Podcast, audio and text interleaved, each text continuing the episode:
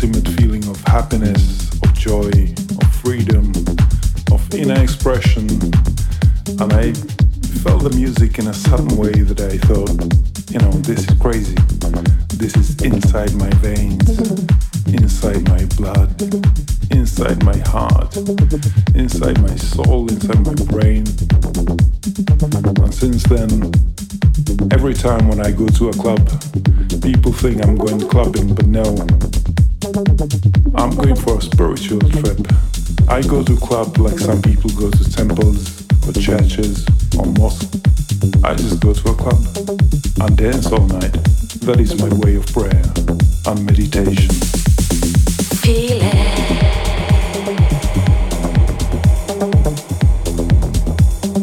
Dancing is such an important expression of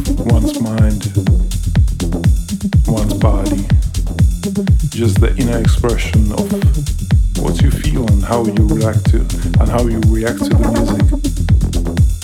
It's not, you know, back in the days I never used to listen to lyrics and, uh, you know, what the singer is supposed to tell me. I, I was purely listening to the rhythm, the groove, the beat that was what was making me tick, you know. We just dance all night long, you know, dripping wet from sweat, and just have the ultimate joy of, of movement and of expression. And uh, you know, dance is also very sexual. It's a really sexual feeling. You know when you get that feeling and the sexual healing,